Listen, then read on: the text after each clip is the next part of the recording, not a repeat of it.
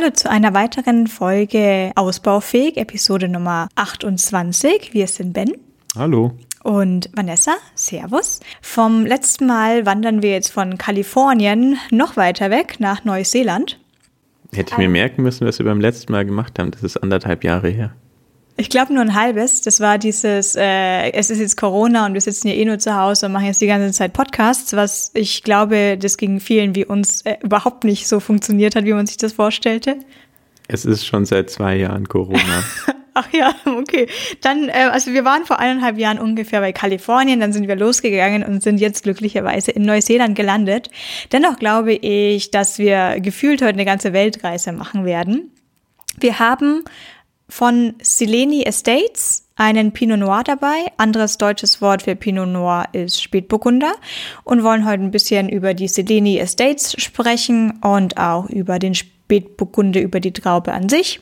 Es noch so ein paar Randnotizen zu dem Wein, den wir trinken. Er wurde ausgezeichnet erstmal von Mundus Vini, so sind wir auf ihn gestoßen, vor schon ungefähr nicht eineinhalb, sondern irgendwie so drei bis vier bis fünf Jahre mittlerweile, als es noch so äh, Wein Veranstaltungen, Weinmessen gab. Das sind wir über den Mundus Vini Seleni hier gestolpert. Wir haben den Seleni Pinot Noir Der Plateau. Äh, da gibt es, glaube ich, drei oder vier verschiedene, je nachdem, wann man schaut. Ähm, am bekanntesten ist wahrscheinlich sogar die Seller Selection, über die ich später noch ein bisschen erzähle. Aber das hier ist jetzt die Version vom Plateau, von der Hochebene. Und der Wein ist auch schon ein Ticken älter, der ist nämlich von 2014 der verstaubte da so ein bisschen im Keller und wir dachten wir, den holen wir jetzt mal hier raus. 2014 ist man kann jetzt irgendwie so behaupten, es wird auch langsam Zeit. Jetzt ist es 2022. Das heißt, er hat jetzt seine acht Jahre auf der Flasche. Ist jetzt bei einem Rotwein, mache ich mir jetzt noch keine Gedanken, da er auch sehr lange auf dem Holz, im Holzfass war und dadurch wahrscheinlich auch ein bisschen länger haltbar ist. Ich würde einfach mal aus, ins Blaue rein behaupten, dass der jetzt im perfekten Trinkfenster ist. Wir werden es gleich mal sehen, wie er sich im Glas verhält. Im Moment ist er noch in der Flasche. Die Flasche haben wir von einer guten halben Stunde mal geöffnet. Da kann sich also auch nachträglich sogar noch ein bisschen im Glas dann über die nächste halbe Stunde gut verändern. Steht es dabei, dass der im Holzfass war? Auf der Flasche steht es nirgends. Ich habe die Flasche nicht weiter durchgelesen, aber die Seleni Estates haben einen sehr guten Internetauftritt und die haben auch alle Merkmale über den Wein hingeschrieben. Das ist jetzt natürlich nicht mehr der 2014er, den sie da haben, aber so wie ich das Weingut jetzt so kennengelernt habe, eben zumindest online, könnte es sein, dass sie schon auch darauf achten, dass immer dieser Plateau dann auch immer irgendwie in die gleiche Richtung gemacht wird. Und bei den Tasting Notes zu diesem Pinot Noir vom, von der Hochebene, den wir haben, ist es sogar in mehreren verschiedenen Holzfässern. Also erst eigentlich ist ein gutes Jahr in Holzfässern und es gibt da am Ende nochmal so einen Final Touch in einen anderen French Oak. Okay, verstehe. Ich habe vorher auch nochmal nachgeschaut, was eigentlich genau die Mundus Vini Auszeichnungen bedeuten, weil ich die bisher eigentlich noch nirgends sonst gesehen habe, außer aus diesen Flaschen, die wir damals in unserem Mundus Vini Paket hatten. Ähm, es ist aber anscheinend schon tatsächlich eine weltweit bekannte Auszeichnung. Und ich wollte auch nochmal wissen, was bedeutet eigentlich Mundus Vini Gold und was bedeutet Mundus Vini Silber und wie toll ist es eigentlich? Und die benutzen anscheinend dasselbe 100-Punkte-System, das auch ähm, ja, Parker oder sowas benutzen. Und Mundus Vini Gold heißt mehr als 90 Punkte. Und 90 Punkte, wenn du jetzt bei anderen 100-Punkte-Schema äh, Weinen guckst, ist jetzt eigentlich noch nicht so die Oberklasse. Und es ist auch hier nicht die Oberklasse. Es gibt nämlich noch einen Mundus Vini großen Gold oder Großgold oder Grand Gold oder sowas mit äh, Weinen über 95 Punkten. Aber das habe ich noch nie gesehen. Ich kann es bestätigen mit Parker-Punkten und auch mit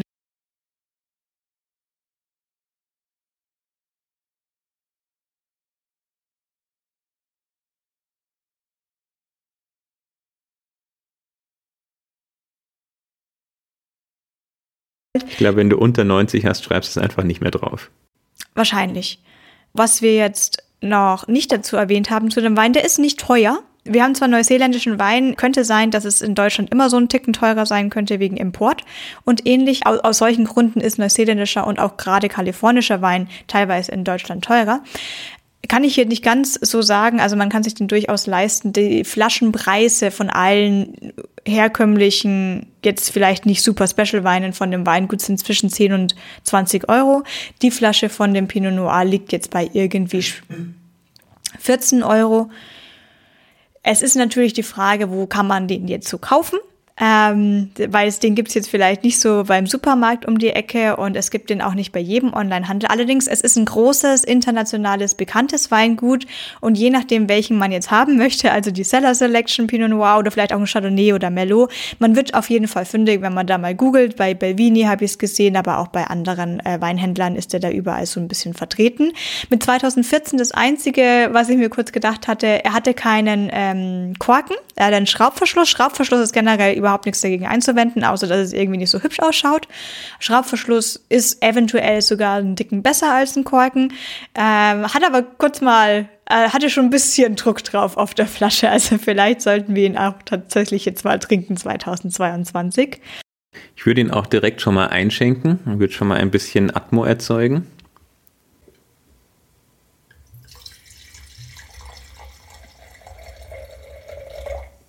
Vielen Dank. So.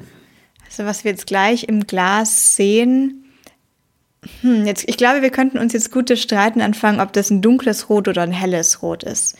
Ich kann jetzt nicht erkennen, dass der Rotwein an sich schon vom Alter her deutlich aufgehellt ist. So was kann passieren, wenn man mal so richtig alten, staubigen Rotwein auspackt.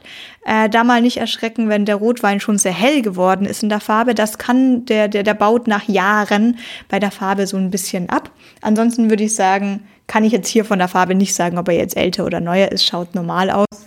Ja, ob es älter oder neu ist, kann man nicht sagen. Ähm, ich denke, es ist, schaut sehr typisch aus für einen Spätburgunder. Er hat diese rubinrote Farbe, aber sie ist nicht besonders satt. Also man kann sehr gut durchsehen durch den Wein und das ist eigentlich äh, typisch für den äh, Spätburgunder oder für Blauburgunder oder Pinot Noir, äh, dass man eben, äh, dass der eben nicht so eine satte Farbe hat. Die, die Deutschen haben tatsächlich eher oft noch so eine ähm, rostrote Farbe. Das hat der jetzt nicht. Ja, das hat ein bisschen damit zu tun, dass das eine sehr anfällige, äh, sehr eigenwillige Traube ist, die sich gern auch mal was einfängt und die auch sehr schnell oxidiert und dann bekommt sie eher so eine rostrote Farbe. Ich würde mal sagen, wir probieren und schauen erstmal, ob es schmeckt. Das machen wir.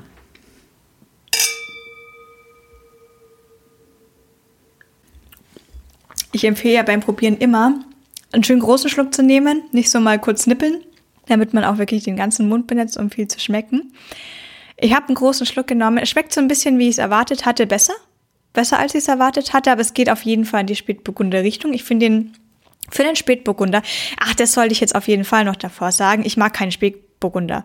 Und ich denke, ich bin da wie sehr viele andere Personen auch, wie mir das schon von äh, richtigen Weinexperten, nicht so, nicht, nicht solche Leute wie wir mit ausbaufähigen Wissen, sondern ähm, richtige Experten und Expertinnen mir schon erzählt haben, dass Pinot Noir immer so ein bisschen schwierig ist, weil es ein paar markante Aromen drinnen hat, die manchen Leuten nicht so gut gefallen. Hier muss ich sagen, vielleicht war es das Holzfass, vielleicht war es die acht Jahre Lagerzeit auf der Flasche.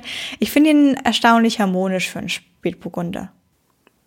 Also dass jetzt ein Spätburgunder besonders speziell wäre oder ähm, dass den viele nicht mögen, das habe ich bisher jetzt so noch nicht gehört. Das ist ja schon eine der beliebtesten äh, Rotweinsorten und auch eine der qualitativ hochwertigsten Rotweinsorten äh, der Welt.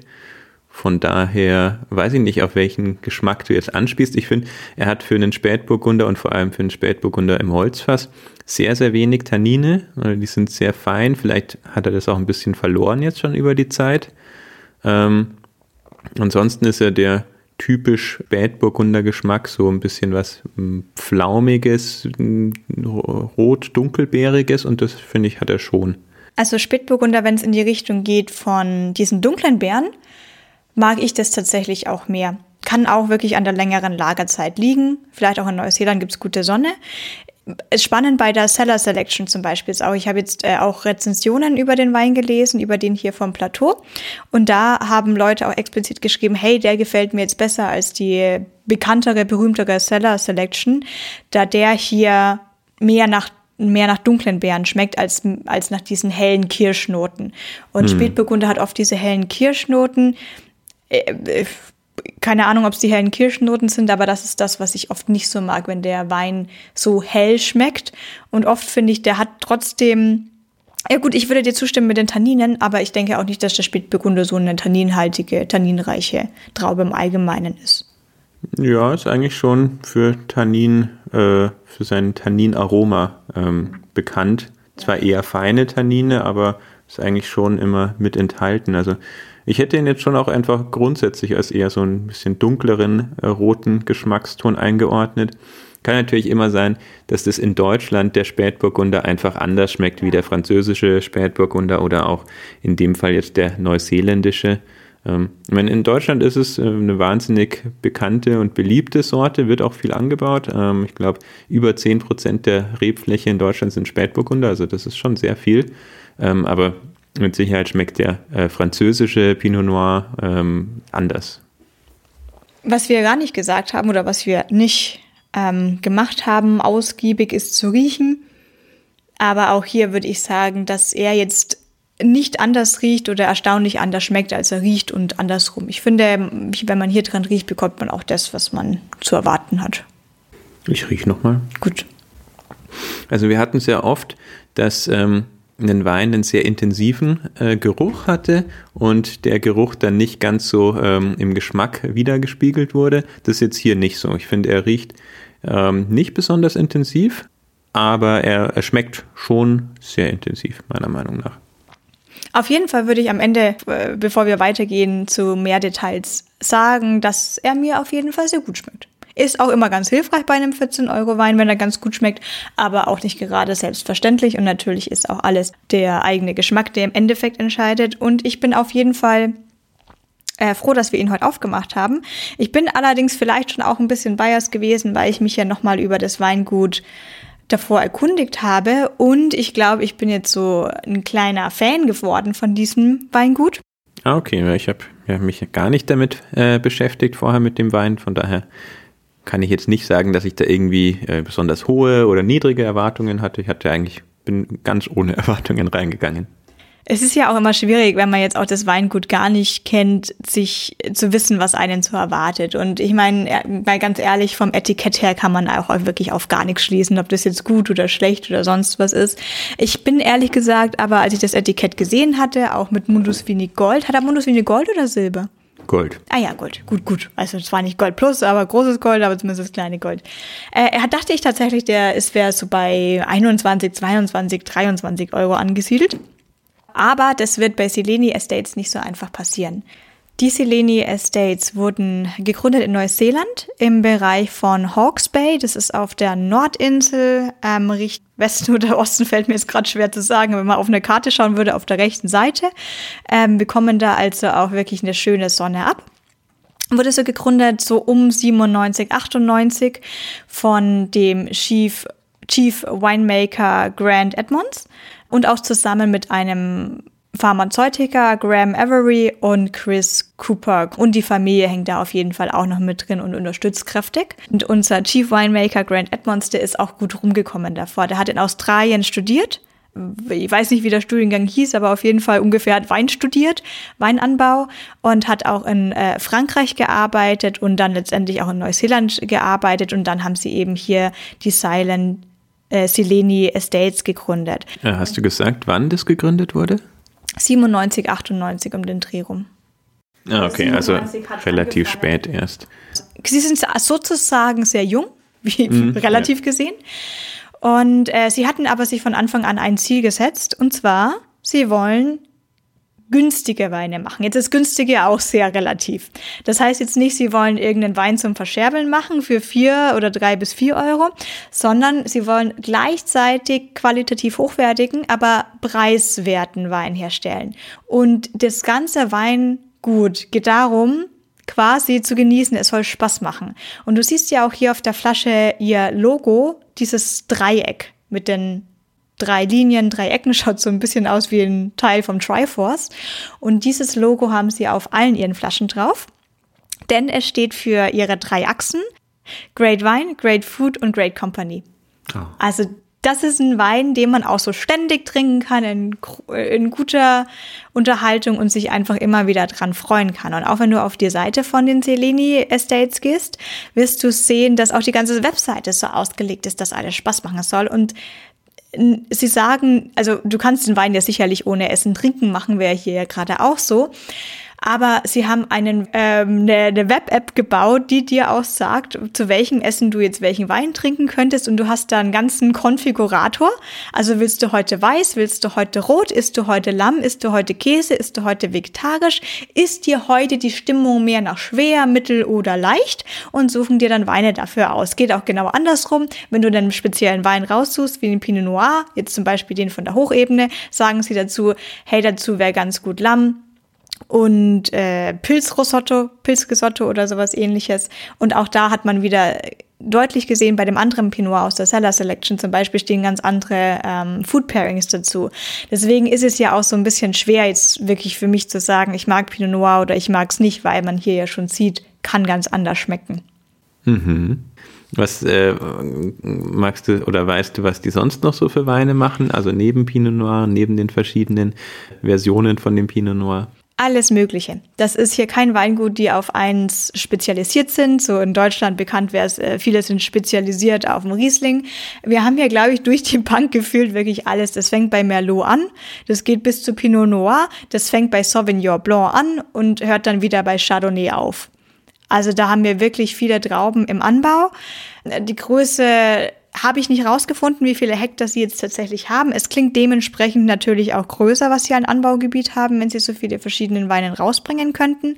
Und wie so oft, wenn, wenn Weingüter an so Küstengebieten sind, hat man auch ganz oft bei Kalifornien, bringen sie auch immer den Stolz über das Terroir hinaus. Also sie haben wirklich die Gebiete ganz nah an der Küste, wo es dann auch sehr, sehr heiß wird bis hin zur Hochebene. Sie haben aber auch Anbaugebieten in Meeresengen. Da gab es zum Beispiel auch Weine der Serie Straits. Weine aus der Meerenge kommen und dann beschreiben sie eben auch, hey, wir haben halt für jede Traube wirklich das perfekte Anbaugebiet. Je heißer es braucht, ich glaube, Merlot mag es generell sehr warm, bauen sie weiter unten an, was sehr warm wird. Wenn es dann eher höher Richtung die Berge geht, wo es ein bisschen kühler wird, siedeln sie dann den Pinot Noir vor allem gerne an und natürlich auch äh, den Chardonnay bei dem Sauvignon Blanc gibt es dann auch einen bekannten Namen des Malbere Sauvignon Blancs. Das äh, Malbere ist ein anderes Anbaugebiet oder ein anderes, ne, kein Anbaugebiet, ist ein anderes Gebiet in Neuseeland und zwar auf der Südinsel am sozusagen nördlichen Ende. Und da gibt es einen weltprämierten, sehr bekannten Sauvignon Blanc. Das ist nicht nur ein Wein, das könnten verschiedene aus dieser Region sein, sowas wie ein Champagner in die Richtung der nur aus der Champagner kommen kann. Und das ist jetzt nicht mehr das eigene Weinanbaugebiet von Silene. Sie arbeiten dort mit den anderen lokalen Weinanbauern zusammen, der teilweise dann tatsächlich auch bei Discountern gefunden werden kann. Da haben wir schon teilweise so Preisregionen von 6 bis 12 Euro, wo der Sauvignon Blanc liegen kann. Und dementsprechend helfen sie sich selber natürlich aus, ihr eigenes Gebiet ein bisschen zu vergrößern, indem sie auch noch in Zusammenarbeit mit anderen Winzern des Landes arbeiten. Ja gut, ich glaube, das ist jetzt nicht ungewöhnlich, äh, neuseeländische Sauvignon Blanc oder äh, vielleicht sogar Pinot Noir ähm, für 4, 5, 6 Euro zu finden. Also gerade Sauvignon Blanc, was ja ähm, die mit Abstand meist angebaute Traube in Neuseeland ist, mit, mit 60 Prozent Anbaufläche, ähm, der wird schon eigentlich auch sehr günstig angeboten. Ja, und deswegen habe ich auch dann teilweise aber eher natürlich auch Angst vor günstigen Wein. Wir können jetzt nochmal kurz darauf an, äh, eingehen, was bedeutet eigentlich, was ist eigentlich, was, was macht, kann Wein eigentlich günstig machen? Also ein bisschen erschreckend ist es ja, wenn man Wein irgendwie für 2,99 kaufen kann und sich dann überlegt, was hat eigentlich der Transport, die Flasche und der Korken gekostet oder von mir aus der Schraubverschluss was bei günstigen Weinen zum Beispiel bis dabei sein wird, sind Trauben, die einfach noch unreif waren, Trauben, die schon überreif waren. Da wird dann nicht großartig noch selektiert. Da wird dann teilweise günstig gepresst und das Holz auch mitgepresst. Da hatten wir einfach günstigere Verfahren und diese Fehltöne wird man auch in dem Wein rausschmecken. Ungesund, giftig wird schon nicht sein, aber diese Fehltöne sind auf jeden Fall dabei.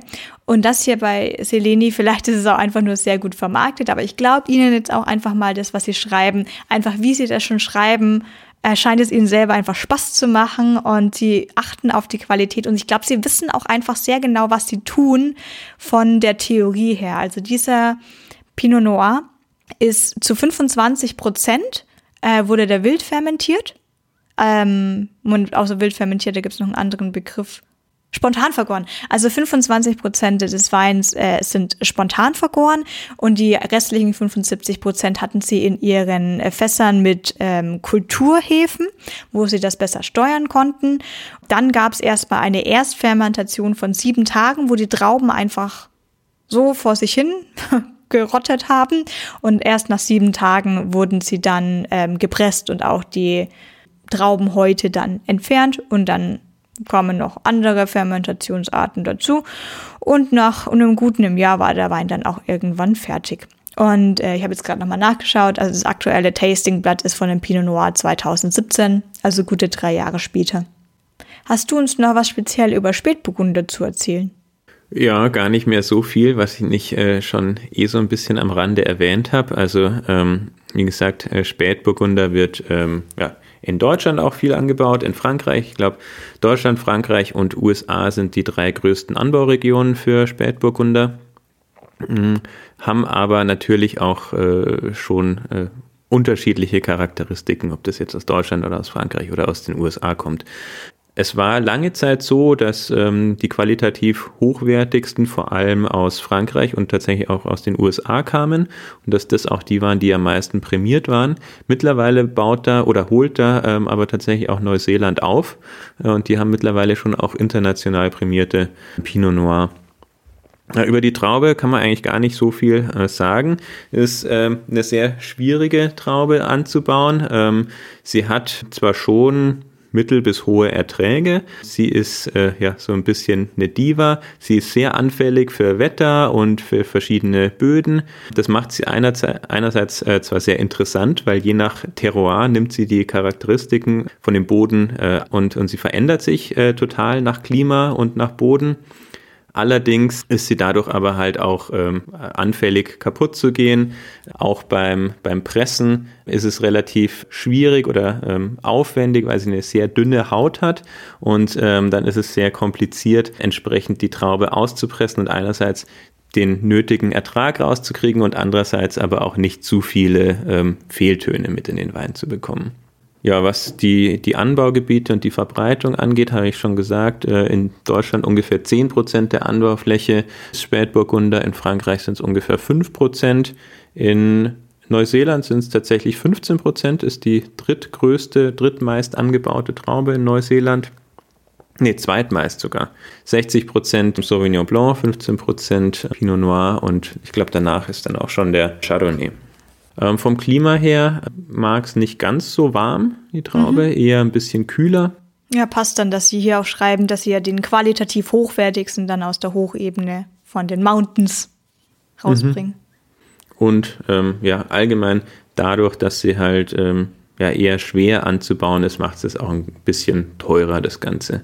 Wobei man, ja, das hast du ja schon gesagt, was jetzt halt die Ertragsmaximierung angeht oder ähm, wenn es darum geht, günstigen oder teuren Wein zu produzieren, hat man natürlich als Winzer sehr viele Stellschrauben, angefangen von ähm, ja, dem, dem Ertrag am Stock, äh, wie sehr man da die Trauben minimieren will, dann von der Ernte, was natürlich auch ein sehr großer Kostenfaktor ist, ob man maschinell erntet, ob man mit der Hand erntet und dann äh, am Schluss natürlich auch noch, wie viel man aus der Traube rauspresst und ähm, ja, wie viel Aufwand man dann noch in die eigene eigentliche Vergärung steckt.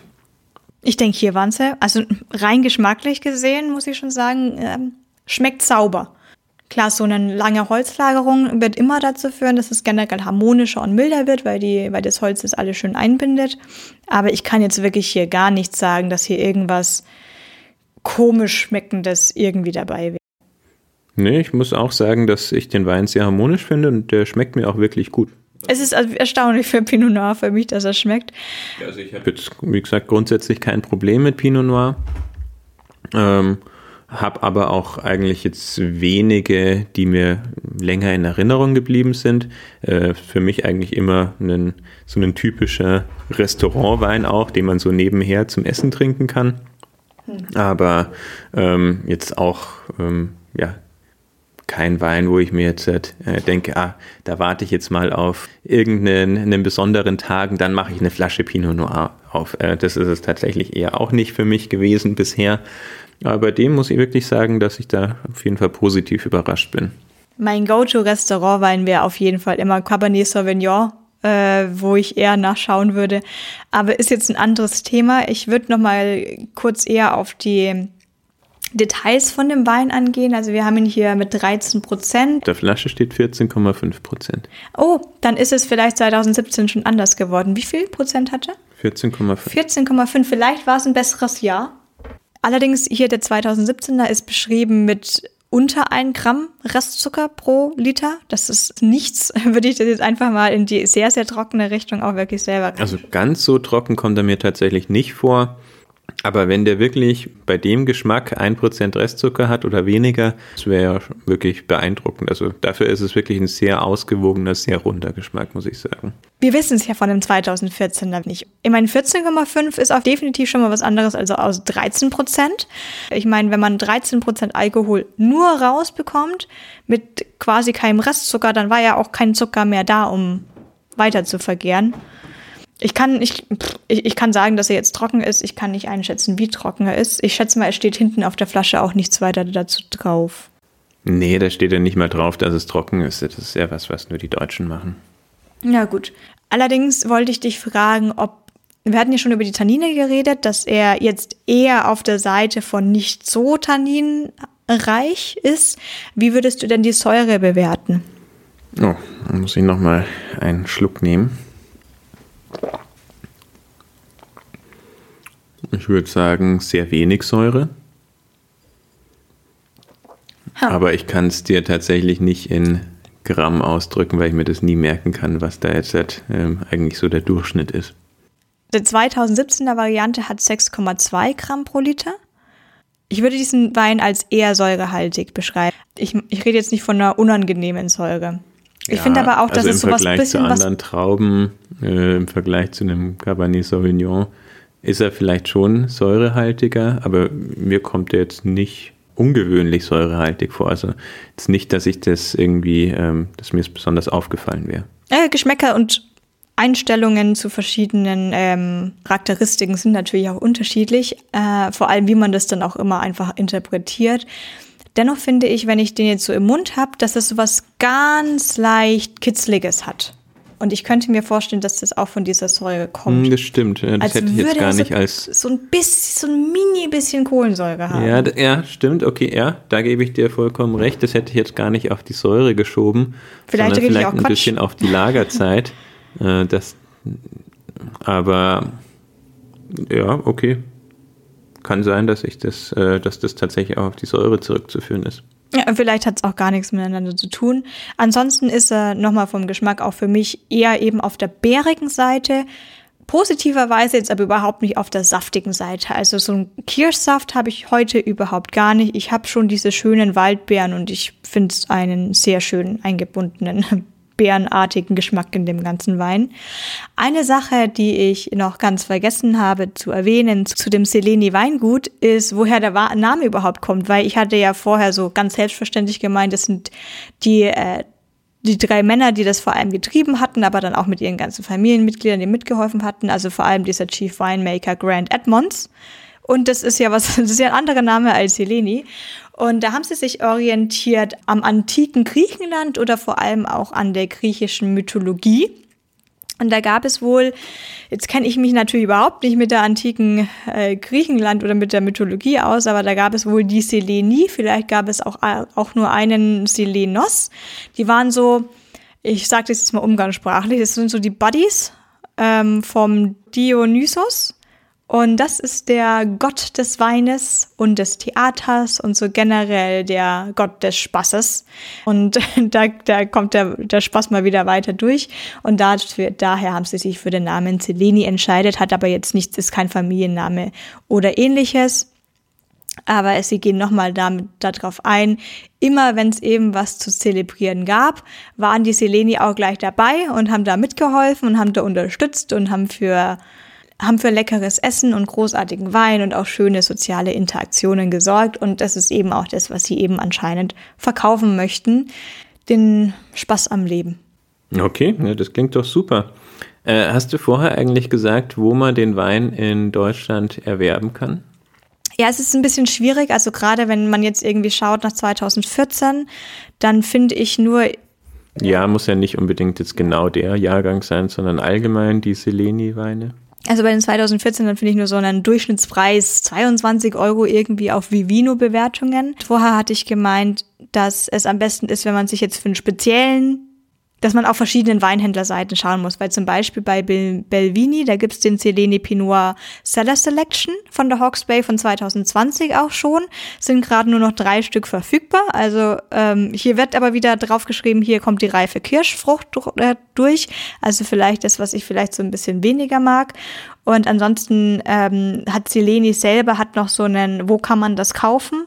Mit einer internationalen Weltkarte. Also dann könnte man tatsächlich vielleicht mal die eigene Postleitzahl in Deutschland eingeben und schauen, ob da irgendwie ein Händler verfügbar ist.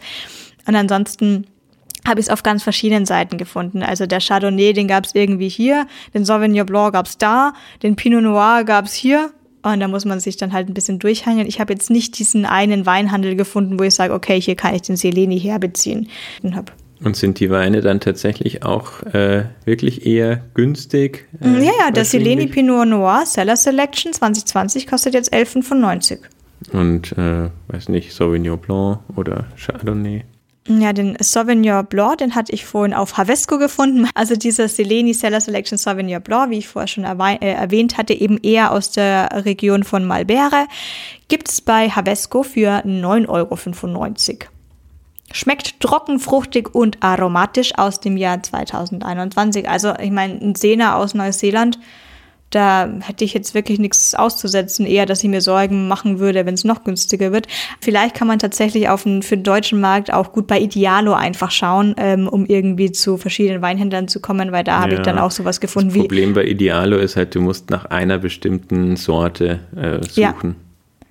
Ja, und da kommt dann irgendwas wie apropos Wein und Weinhaus.de, sagt mir jetzt beides nichts, aber dann kommt auch sowas wie Havesco und Weinshop 24. Und ich denke, da darf man jetzt auch nicht mehr wählerisch sein, welches Wein, äh, welches, welchen Jahrgang man da gerade möchte. Dann man einfach am besten den, den es so gibt. Theoretisch gesehen kann man das auch auf Amazon kaufen. Äh, allerdings habe ich da Flaschenpreise pro Flasche von 120 Euro gesehen. Ich würde jetzt mal behaupten, das ist nicht so der Originalpreis. Denn Chardonnay habe ich leider wirklich nicht gefunden.